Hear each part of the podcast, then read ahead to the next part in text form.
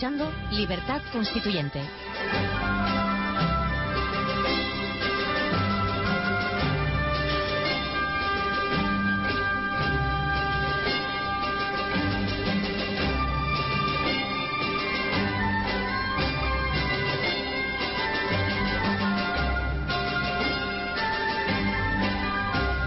Diego, buenos días. Muy buenos días, Antonio. ¿Qué tal hoy en Córdoba? ¿Cómo vas? Pues bien, hoy hace además un día pues que amenaza calor como estos días anteriores. Claro. Que estamos ya casi en una especie de adelanto del verano que nos está poniendo en gran dificultad, sobre todo a día a día. ¿Y has pensado algún tema para hoy que, lo, Bueno, que pues te agrade? he estado escuchándote. eh, en fin, yo pienso que, mm, mira, mm, seguir un poco por esa idea que hoy estás tú también comentando y que a mí me recuerda y me hace venir a la cabeza muchas cosas. Eh, fíjate, una de ellas es la, el famoso libro de, de Bobbio mm, con todos nuestros, en fin, mm, las posibles reservas que tengamos. Eh, el futuro de la democracia, ¿te recuerdas que tenía una parte dedicada al poder invisible? Pero es que no recuerdo el libro de... De Roberto Bobbio. Ah, Bus, sí. Sí, sí, sí, yo te vas a A decir, no gusta pero, en la página 27 Sí. el No, hombre, es un hombre inteligente, claro. había imaginado un Estado sin, cuen- sin cuerpos intermedios, característico de las sociedades corporativas de las ciudades medievales y del Estado de o de órdenes precedentes a la afirmación de las monarquías absolutistas. Claro, Y, y lo dice así de claro. Y él así de dice- claro.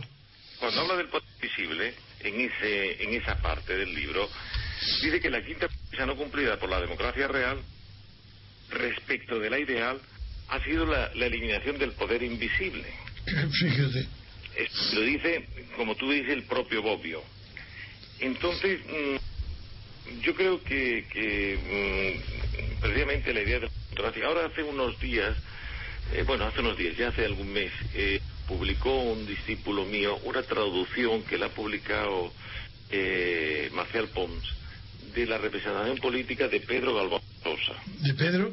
Galbao de Sousa, que yo creo que es un libro que debemos de recomendar a nuestros lectores porque es un libro ya que, que, mm, digamos, tiene una, una pertenece al siglo pasado, a inicios prácticamente, bueno, primer tercio del siglo pasado, pero donde se tocan temas tan importantes como la representación en el derecho, el significado del vocablo, la representación en la sociedad política, eh, la representación de la sociedad por el poder, la representación de la sociedad ante el poder, la representación de la sociedad en el poder, la participación del pueblo en el gobierno, la idea moderna de gobierno representativo, la corrupción ideológica del Estado de Derecho. Es decir, todos esos son temas que tocó Pedro Galvao de Sosa y que ahora mm, se publica por primera vez en castellano. No está mal, está muy bien. Por eso digo que yo creo que es un tema mm, interesante. Leeré el libro y- yo y creo si- que y si es como tú dices, lo que existe, que que lo pueden encontrar en, en Marcial Pons, que se ha publicado en el 2011, hace unos meses, y que yo creo que va a ser muy, muy ilustrativo. Te digo, Diego, que lo leeré. Y si es como tú dices, que creo que sí, lo recomendaré. Yo estoy convencido que te va, te va a parecer porque eh, se asientan muchas, además muchas claves de la representación, porque, eh, claro, la representación parece como si la representación política fuera muy distinta o tuviera que ser muy distinta de la representación llamada jurídica o la representación del No, no, derecho. ese- esa es mi tesis, que son eh, es igual, el fundamento es mismo. Efectivamente, pues eso es lo que dice Galvao de Sosa y habla del Es mandato mismo. imperativo, El mandato, imperativo. claro, claro, y la representación, claro, si no, Claro. es representación. Por eso digo que te va a gustar seguro. Claro que sí. Te va a gustar seguro. Eh, de todas maneras, en el tema de representación creo que lo podíamos, ya digo, tocar. El otro día estuvimos hablando, mm, en fin, al hablar del Estado y tal, pues hablamos de, de como ahora tú, de, de cómo ahora eh, España es una monarquía parlamentaria. Pero claro, algunos algunos oyentes se, se- cuando decimos estas cosas, Pero porque ni siquiera- que lo decimos en Diego, un plano real, estamos en Diego. un plano teórico, ¿no? Diego, Diego, ¿no me oyes? Sí. Ah, es que hay que tener un diálogo más entretenido, eh, escuchándonos a otros, pero en, en- en- en, eh, parlamentos breves, Sí, para que sea más entre- Entonces, te debería decir que la monarquía esta ni siquiera es parlamentaria, porque es una monarquía de partido, porque el Parlamento no existe como tal. Esos son los parlamentos estatales, los partidos estatales que lo dominan. Por eso la monarquía se llama monarquía de partido. No es monarquía parlamentaria ni tampoco es monarquía constitucional, porque como le llaman los ignorantes catedráticos de la Universidad Española. el, problema, el, problema, es que, como hace Pedro Galo de Sosa, entre la, lo real y lo ideal. Entonces, idealmente pretenden presentarlo así, realmente sí. Que es un poco lo que además conviene matizar, porque... No, pero yo no eh, entiendo la diferencia entre real e ideal, que sé muy bien lo que consiste, cuando hablamos de monarquía que, no es constitucional. No, no. No lo, es. Que te quiero decir, lo que te quiero decir ni real ni idealmente. No, pero lo que te quiero decir es que idealmente, idealmente se plantea y se ha planteado y se está planteando por mucha, vamos, de la propia Constitución, es decir, de que, como tú bien dices, que luego no se cumple, pero la idea de que el partido tiene que representar la nación, luego no lo cumple, está claro porque la partidocracia acaba con eso. No, pero el partido no tiene que representar la nación. El partido no, el partido representa a sus militantes. El Parlamento, he dicho. Ah, perdón, el Parlamento, el parlamento lo sí. Lo que, nuestra Constitución quiere trasladar al... al Me he equivocado, te he oído mal. O al ciudadano es que el Parlamento tiene que representar a la nación. Sin duda lo hace. Porque el Parlamento lo que representa son los intereses de los partidos. Porque, como decía Joaquín Costa, en oligarquía y caciquismo, eh, tú fíjate que, que ha pasado muchísimo tiempo desde entonces no somos hombres libres no gozamos de plenitud de capacidad jurídica más que los diputados, los senadores y los directores de periódicos de gran circulación. más tampoco, lo está diciendo, ¿eh? y tampoco, tampoco, porque los directores de periódicos de gran circulación en las crisis económicas dependen de la publicidad y la publicidad depende de, la, de los bancos y de las grandes empresas. Entonces ni siquiera son independientes ni libres los directores. En realidad es la economía, la gran economía, el gran capital el que dirige a los periódicos de constitución, a los periódicos de gran circulación y a los partidos de grandes votaciones, porque están financiados también por el poder económico. Está clarísimo, Antonio. Lo que podríamos llamar precisamente ese poder oculto, todo lo que hay detrás de parafernalia que se nos presenta desde un punto de vista teórico, o puramente teórico, que es lo que te decía, por eso, eso es distinguir lo teórico de lo práctico, ¿no? Eso es cierto porque mm, es más fácil de velar. Es decir, si tenemos en cuenta lo que nos plantea la teoría y vemos que la teoría no se cumple en la práctica, es decir, que la realidad es muy diversa, muy diversa de lo que en, en sede teórica se nos está diciendo, pues que quiere decir que algo falla. Claro. Esa es la idea. Tú fíjate que si me diera cabeza otro otro autor que también me vas a decir, vaya, pero ellos mismos se... No, es que antes de terminar tú, digo yo, Norberto Bobbio como intelectual lo desprecio. Primero, ha recorrido todo el abanico de las ideas, desde primero fue existencialista, lo leí entonces, luego fue comunista, luego socialista y hoy es nada. nada, un oportunista. Fue, decir que fue fascista. Sí, hombre, claro, ese fue el origen. Y luego también. porque hizo, hizo una carta, pues, un fin, hace un rato has hablado tú de, de don Joaquín de Jiménez, si no recuerdo mal. Sí, sí, sí y, don Joaquín fue también ministro de Franco, hay que recordarlo. ¿eh? Sin duda, sin duda, claro. Es decir, todos ellos hicieron un recorrido un poco singular. Como tampoco en Italia, tampoco aprecio en absoluto a Nicolás Sartori. Es decir, todos los que son premios de Asturias, ya estoy seguro que son falsos valores. Los premios Príncipes de Asturias, que todos los italianos, no valen nada. Son personas vendidas al poder. Sus ideas no son originales, ni tienen vigor no están sostenidos por sí mismos. Eso, eso es nada. David, dime qué autor me propone ahora. No, te decía, no, incluso conociendo, conociéndote muy bien que te conozco, ya lo sé. Que decir, bueno, pues fíjate un jurista eh, tan formalista y, y, y, padre del constitucionalismo moderno como es Hans Kelsen, ¿no? Buen menudo, otro. por eso yo sabía que me lo iba a decir, pero no lo soporto. él tiene un, un trabajo que publicó, eh, tiene un libro hecho de artículos, traducido al castellano, que se llama Sobre la Justicia. Y mm, en el The Journal of Science habló sobre los juicios de valor. Y lo introdujo en esa, lo, introdujeron en esa expedición. Y ahí más o menos te, te, viene a contar con ese el formalismo que tiene, pero claro, le traiciona el subconsciente, ¿no? Hombre. Esa idea de formalismo que tiene te viene a contar que, bueno, que en el fondo las leyes tienen que ser nada más que producto de un protocolo parlamentario. Eso es. Tú sabes lo que eso significa. No, totalmente. El horror. Bien, pero fíjate con lo que llega a decir en este, en ese mm, mm, artículo, llega a decir en un momento que en definitiva, como esto es un protocolo, no hace falta que los parlamentarios estén interiorizados de lo que votan. Eso es. es, así de cínico. Si yo lo sé quién es Kelsen. Pero si Kelsen, durante la República de Weimar, tomó la postura que es el antecedente del estado de partidos actual si él no, nunca defendió la representación, si Kelsen en la teoría eh, formal suya, la teoría pura del derecho, no, eh, eh, no, es que esté defendiendo como la gente cree que no lo ha leído la democracia formal, no es eso. Si es que considera que lo único que interesa en la ley es la pura forma. La pura forma. Nada más. Pero eso, El que, el contenido da igual. Claro, pero eso nos lleva a digamos, verdaderamente a la negación de la justicia. A la negación de la justicia. Porque la justicia es como si la sentencia. Claro, es verdad que es importantísimo la observancia de la forma. Eh, en el derecho procesal es el que garantiza una serie de requisitos formales para que los jueces tengan un método formal para dictar las leyes. Pero las sentencias de los jueces no son justas porque hayan observado las formas procesales son justas por su contenido o injustas.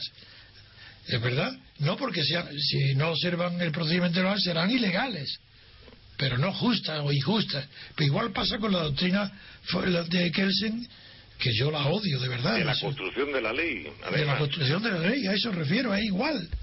y yo no lo, no lo soporto. La teoría normativa, la teoría normativa del derecho. Que si quiere decir algo interesante, no hace falta. Así que el derecho pertenece al, mismo ámbito al que pertenecen las normas morales, jurídicas, científicas, hay un campo normativo según y la clase de la norma depende de a dónde se aplique. Si, eso no significa nada. Pero si quiere significar lo que quiere que el SEN, es una aberración, es una negación de la justicia. Es más, es una negación de, de que la justicia material sea posible. Es así. Pero que mientras que me hablabas, pues ya por curiosidad, como estoy, eh, eh, tengo a mano algunos libros, tenía este libro, lo he mirado y te lo tengo. Y, ¿Cuál? Este que te está, estoy comentando de Kelsen y te leo literalmente. No, lo que me has leído antes me da escalofrío. No, no, pero es que te va a dar más escalofrío ahora te lea un párrafo literal. ¿eh? Pues no sé qué dice. es la literalidad, no es que lo estoy diciendo como antes de memoria. A ver, a ver, a ver. Dice, Basta que, o sea, refiriéndose a la... dice, basta que la voten. Normalmente son muy pocos los representantes que conocen el contenido de una ley, si es muy extensa y complicada.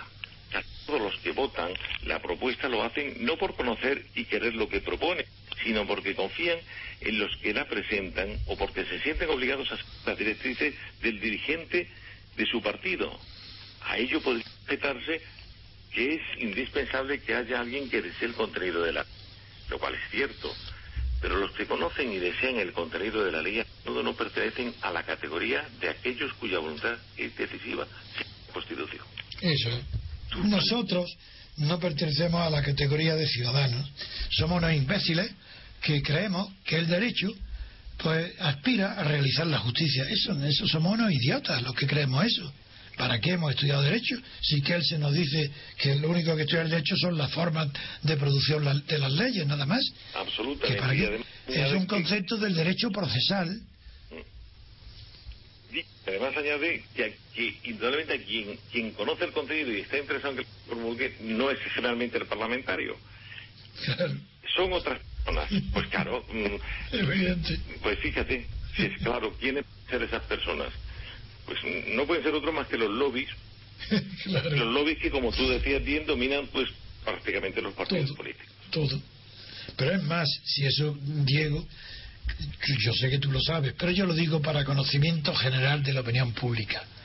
El 99% de las leyes referentes a bancos, compañías de seguros, eh, control, competencias, el 99% son borradores preparados por la asesoría jurídica de la gran banca, de las grandes compañías de seguros y de la telefónica y de los medios de comunicación.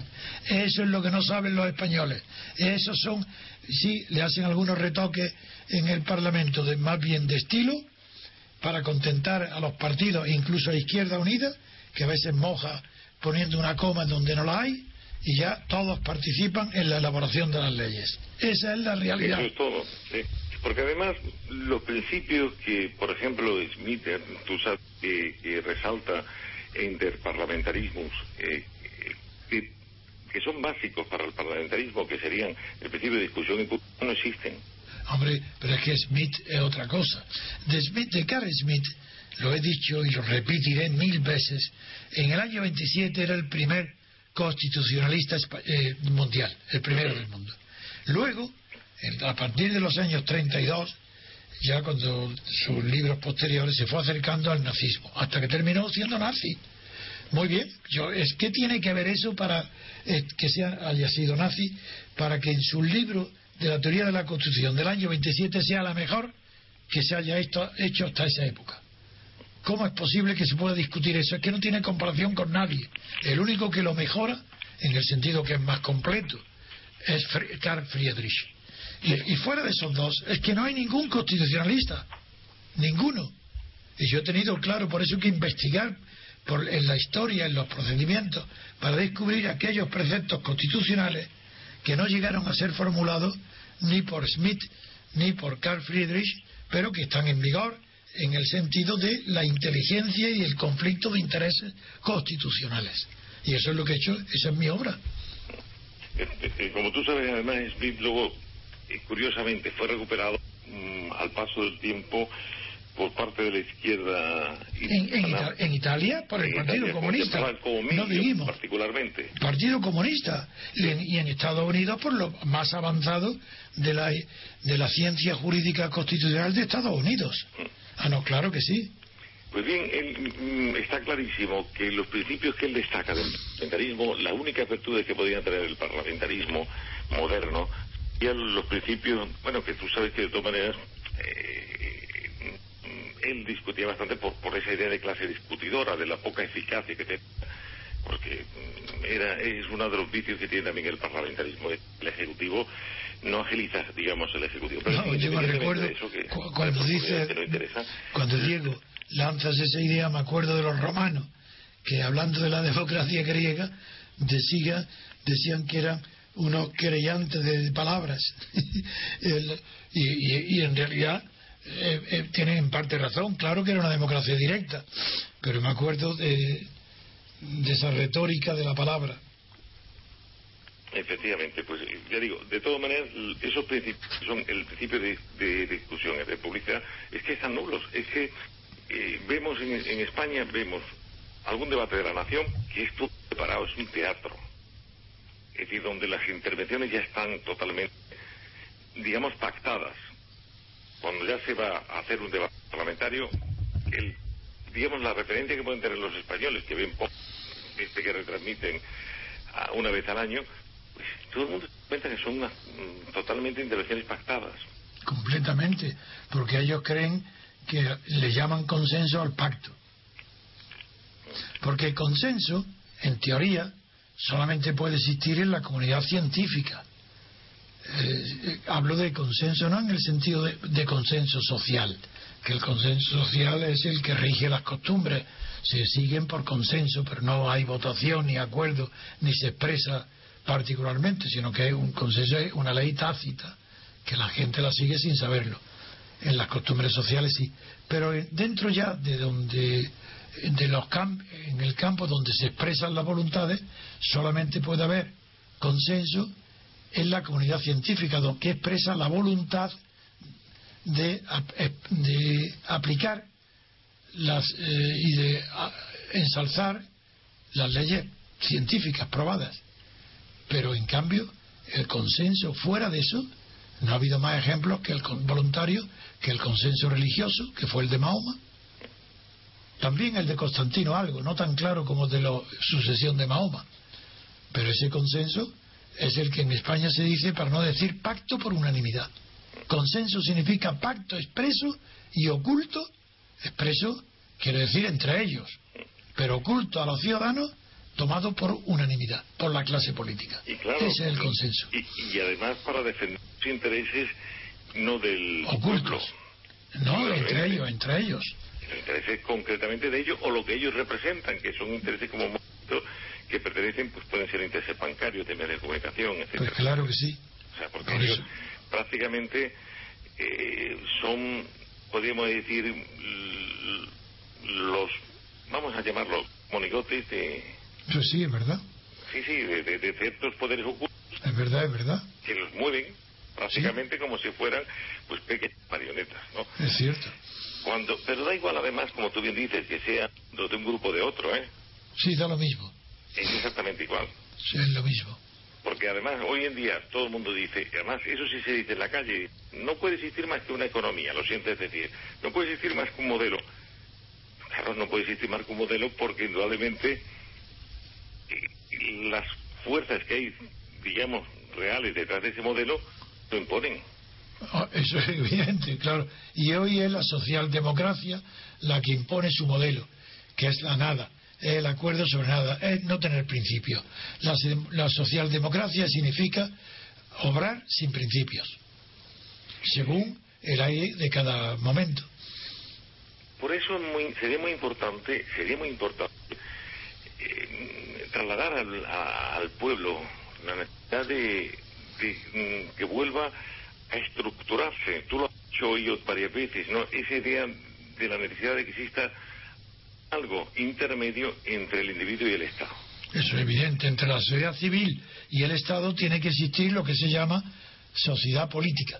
Y hoy no hay ninguna sociedad política, hay sociedad civil y Estado. Pero en medio no está. Pero eso es un problema del, como tú bien has dicho hoy también y has apuntado muy bien, está oyendo, producto del totalitarismo. Sin duda ninguna, es una herencia de Franco lo que hay en España. Eh, Franco tenía la Falange, que era un partido estatal, y ahora el rey tiene los partidos parlamentarios, que son todos partidos estatales. Y por tanto, entre el Estado, incluido el Parlamento, el rey, del rey, gobierno, parlamento y jueces, que también son estatales, y la sociedad civil, no hay ningún cuerpo intermediario para que pueda mediar. Y sin un principio de mediación, como ya demostró Leibniz, es imposible la aplicación de los grandes principios morales, lógico o científico a la vida corriente. Hace falta un principio de intermediación y en España no lo hay. No en España, ni en Italia, ni en Grecia, ni en Portugal, ni en Alemania, ni en Bélgica. Aunque, eh, eh, aunque es verdad que en, en, Inglaterra y en Francia en la situación es distinta. Primero, porque en Inglaterra hay principios representativos, ya que allí los, eh, los electores de distrito sí tienen, están representados por sus diputados, a una sola vuelta. Eso es un defecto, porque como sabes, a una sola vuelta se produce, primero, que los que pierden, pierden todo, no sirve para nada, y se produce la paradoja de Arrop, el premio Nobel de Economía que la definió, donde no puede haber una elección democrática cuando hay más de dos opciones a elegir. Entonces, como en Inglaterra hay más de dos, puesto que está el Partido Liberal también, pues no hay la representación es real pero no es democrática y el, en, en cambio en Francia el principio representativo está mucho más desarrollado más realizado porque la elección del diputado es a doble vuelta con lo cual no se desperdician los votos eh, ya que los que en primera vuelta no, no consiguen elegir a, a su diputado en la segunda sí concurren para elegir al diputado. Y, ahí sí que no se produce la paradoja de Arrop. Efectivamente. Bueno, en el fondo, mm, volvemos. España es que yo creo que no terminamos de escarmentar. Volvemos otra vez a, a nuestro Joaquín Costa, ¿no? No hay parlamento ni partidos, hay solo oligarquías. eso es verdad, la pura verdad. Es que es eso, ¿no? Sí. en aquella época eh, los españoles sabían y le denominaban a ese método de gobierno, le llamaban caciquismo. Esa es la palabra que reflejaba lo que Joaquín Costa definió mejor llamando oligarquía. Y hoy, hoy no, hoy la, la oligarquía está muy bien para definir lo que sucede en España, pero al ser grupos eh, mafiosos, porque actúan como mafias, ya esas oligarquías están degeneradas. Y esto es lo que está pasando en Grecia. Así lo que pasa en Grecia y que nos asusta es lo mismo que pasa en España. Y no nos asusta. Pues si está pasando lo mismo aquí, igual. No está claro. Es decir, desde luego lo que está pasando, por ejemplo, ahora mismo en la banca española y que no tenemos ese agujero del que suele hablar y ese rescate que se está haciendo continuamente de los bancos, sin prácticamente pedir que rindan cuentas. Eso es. Es indicativo. Desde luego. Es muy indicativo de que efectivamente se está trabajando y se trabaja no para subsanar la economía. El otro día cuando, cuando estuvimos hablando, ¿te acuerdas que una de las cosas que se le era que apoyara a la pequeña y mediana empresa? o por lo menos que apoyara, que teóricamente era que, que, la idea era apoyar a la pequeña y mediana empresa. Claro que sí. En España mm, lo que se podía esperar era, al menos con la entrada de, del gobierno, es que se hubiera hecho un giro hacia el apoyo de esa pequeña y mediana empresa, que es la que genera mayor número de trabajo en España. Desde luego. Y no lo han hecho. No, ni lo harán. No lo eh, Las energías están concentradas en lo que representa poder. Y, y, la pequeña y media empresa no tiene poder político, mientras que los grandes grupos económicos no es que tengan el poder, son el sostén del poder político. Ellos no tienen, en las clasificaciones que se hace de clase dominante, clase gobernante, clase reinante, que hicieron los marxistas, postmarxistas griegos, como Pulancas, pues en España la banca hoy se está convirtiendo en realidad en clase reinante, no solo dominante, porque está colocando a sus antiguos funcionarios en el gobierno, si es que proceden de la banca. Entonces, Absolutamente. ¿eh? Entonces, la banca se está convenciendo, no de derecho, porque no dan la cara el banquero, pero claro, los funcionarios de la banca tienen que dejar de ser banqueros para pasar al gobierno. No pueden hacer las dos cosas a la vez, pero sí, la hacen las dos cosas a la vez, porque el funcionario bancario, el alto ejecutivo, como ahora los de banca, los que entran, esos son los que están dictando las normas al gobierno. Sí, así es. indudablemente además porque hay ese trasiego es indicativo también de la indudablemente de la contaminación que existe entre los verdaderos mm, puntos del poder o orígenes del poder y, prácticamente la clase política no son más que, mm, como bueno insistir, como una especie de marionetas puestos o antepuestos por eh, la distinción esa mm, que, a mí me gusta hacer tanto de los que cobran por mandar y los que pagan por obedecer, son pobres ciudadanos que pagamos. es una maravilla y ahora este año pagaremos más porque Eso me gusta. impuesto sobre la renta, ¿no? Por obedecer, pues en este caso, además, mm, es curiosa porque mm, cobran por mandato, pero además cobran mm, del pueblo, no de quien son sus verdaderos Exactamente, exactamente, cobran de los contribuyentes. Eso es.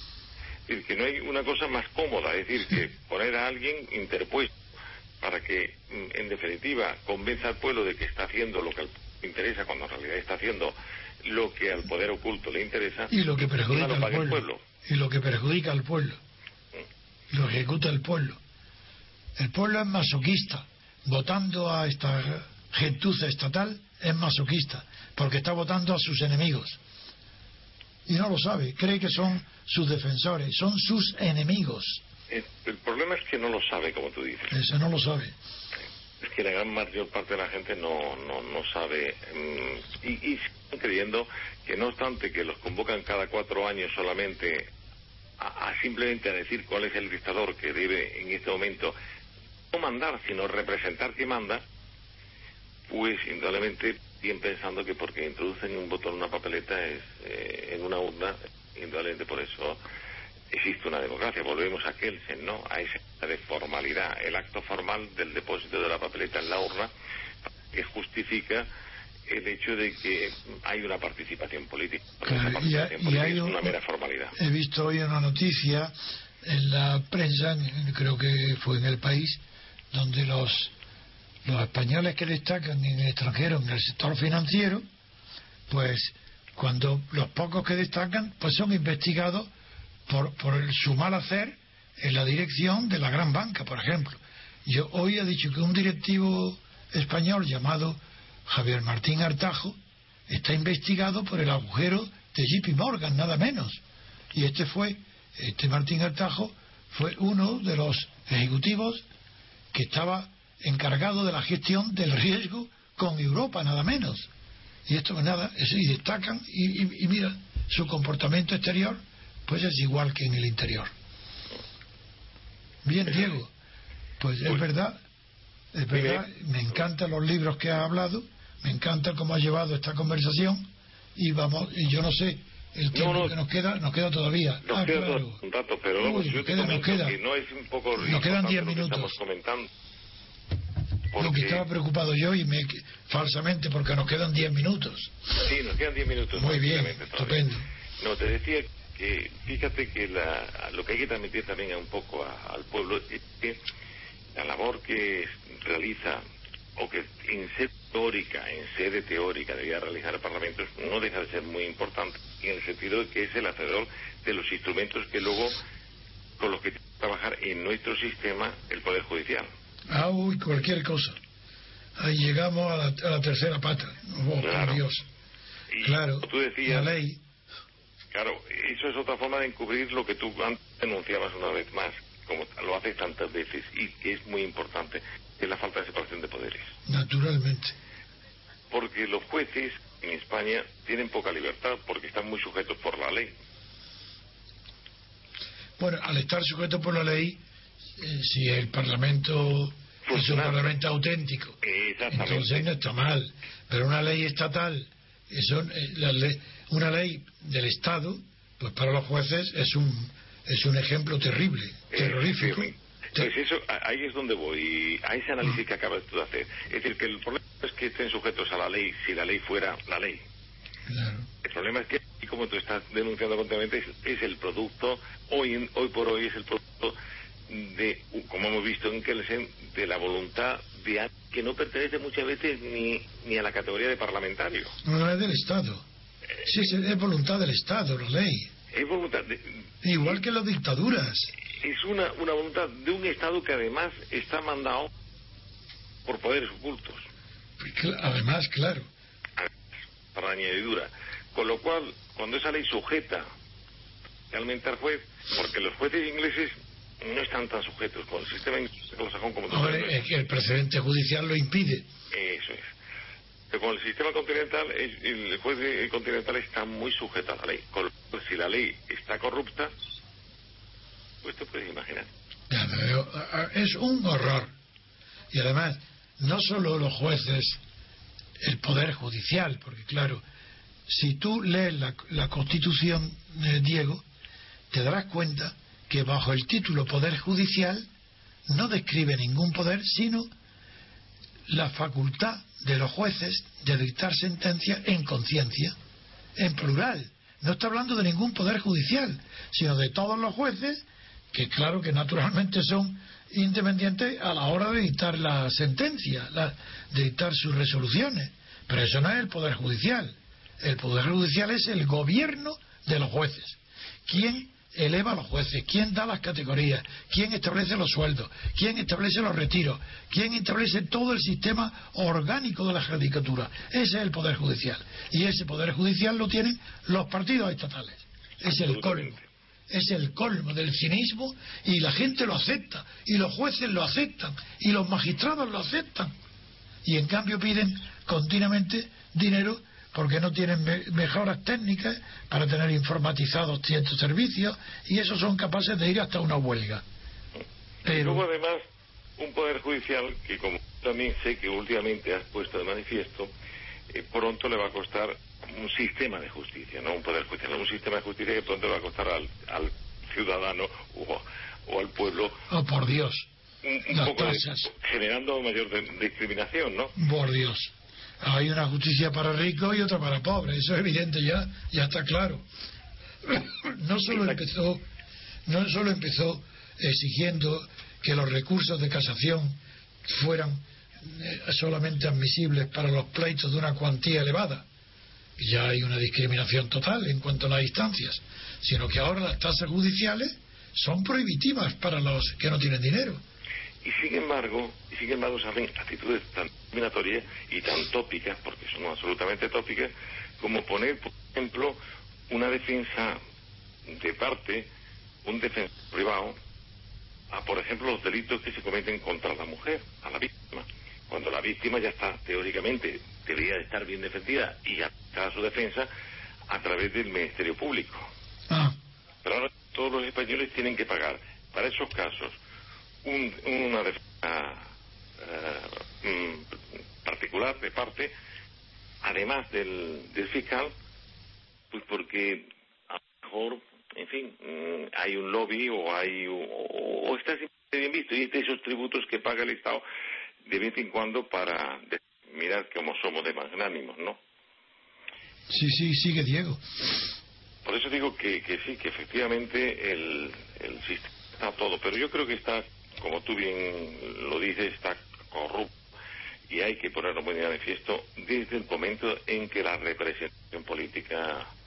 No, yo por eso te voy a mandar, ahora le diré a mi discípulo que, que te lo mande Sin duda. a casa, te voy a mandar el libro de, de Pedro Galbao y mm, voy a esperar con gusto tu opinión sobre... sobre La este diré, la diré aquí en la misma radio, la diré.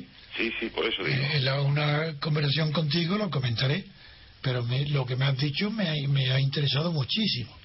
¿Y de qué año es el libro? No, no, está. La traducción es mil, o sea, de- del 2011. El libro es del primer tercio del siglo pasado, ¿eh? ¿Del siglo XX o Del siglo XX, sí, 1900. Ahora mismo de memoria no te lo puedo decir Pero, no tengo eh, delante. pero está es escrito una durante la dictadura de Salazar.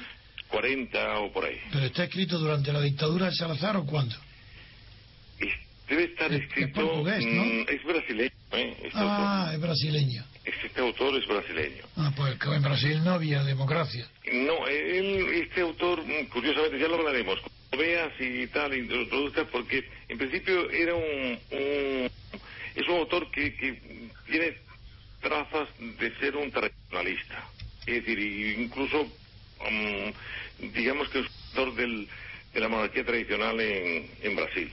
Ah, Pero por eso precisamente muy defensor de los cuerpos intermedios, Ah, claro, de la claro, estructuración del Estado, claro, del, porque de la eso- sociedad eso- civil. claro, esa es una herencia de Morras y de, la, de los monarcómanos Efectivamente. franceses, ¿sí? Entonces un defensor ultranza, por ejemplo, del mandato imperativo, ¿eh? Pero eso del mandato imperativo tiene muchísima importancia, porque quiere decir que está en contra de Sieyes, efectivamente. está muy bien. ¿eh? Por eso te digo que, que yo creo que te va a interesar eh, y seguramente el- vas a tener una buena, siempre con las salvedades seguramente que, nos, que te puedes encontrar. Con la época en que lo escribió, claro. ¿eh? Así que yo hoy le digo a, a Pepe Albert, que es el autor José Albert, le digo que te lo mande a casa. Hay luego la falta de modelo constitucional en Europa después de la guerra mundial está también justificada, no justificada nunca, pero en fin, se explica porque en las conferencias que organizó la UNESCO al final de la guerra mundial, en la Rencontre de Ginebra, donde concurrieron los mejores cerebros y más famosos de- del mundo, no solo de Europa. Allí esos pobres hombres, porque digo pobres hombres desde el punto de vista político, no hay ningún gran filósofo, ninguno, salvo Kant, que sí vio bastante, pero apenas si hay un filósofo en la historia, bueno, Bertrand Russell también, pero que desarrolle o que sepa lo que es la teoría política. Eh, estos, en los reencontres de Ginebra, salvo Julien Benda y George Lucas, que salvaron el tipo, todos los demás, sin excepción, y estaban los grandes, grandes, grandes, no concebían otro sistema, hablo del año 47, ¿eh? otro sistema para Europa, que volver a la organización política anterior a la guerra. Es decir, proponían los sabios volver al mismo sistema que había producido la guerra. Esa es toda la contribución que hizo la filosofía europea y mundial para la futura reconstrucción de Europa. Diego, yo creo que ya sí tenemos el tiempo cumplido. Me ha encantado, de verdad, Diego, me ha encantado la aportación tuya, ha sido muy positiva al futuro de las ideas y en concreto a la defensa de la democracia verdadera. No, la única, no es que hay democracia verdadera y falsa, es que no hay otra democracia. No hay dos, hay una, y en España ni en Europa hay democracia. Incluso en Francia, para terminar, tampoco es democrático, porque aunque hay principio representativo, eso sí lo tiene, y aunque hay separación de poderes al elegir el presidente de la República en elecciones distintas y separadas de las legislativas a diputados, sin embargo, no es coherente, porque el presidente elegido, como ahora estamos viendo con Hollande, tiene que nombrar ahora un primer ministro. Hasta ahora perfecto, ahí va muy bien. Pero ese primer ministro tiene que someter al Parlamento la aprobación de su programa y de su nombramiento y de su gobierno. Y ahí rompe la separación de poderes. Y viene la censura. Ahí, por tanto, es una semidemocracia, casi democracia, pero no lo es. Gracias, Diego, por tu aportación. a todos los Eso, y hasta muy pronto. Hasta pronto, Antonio.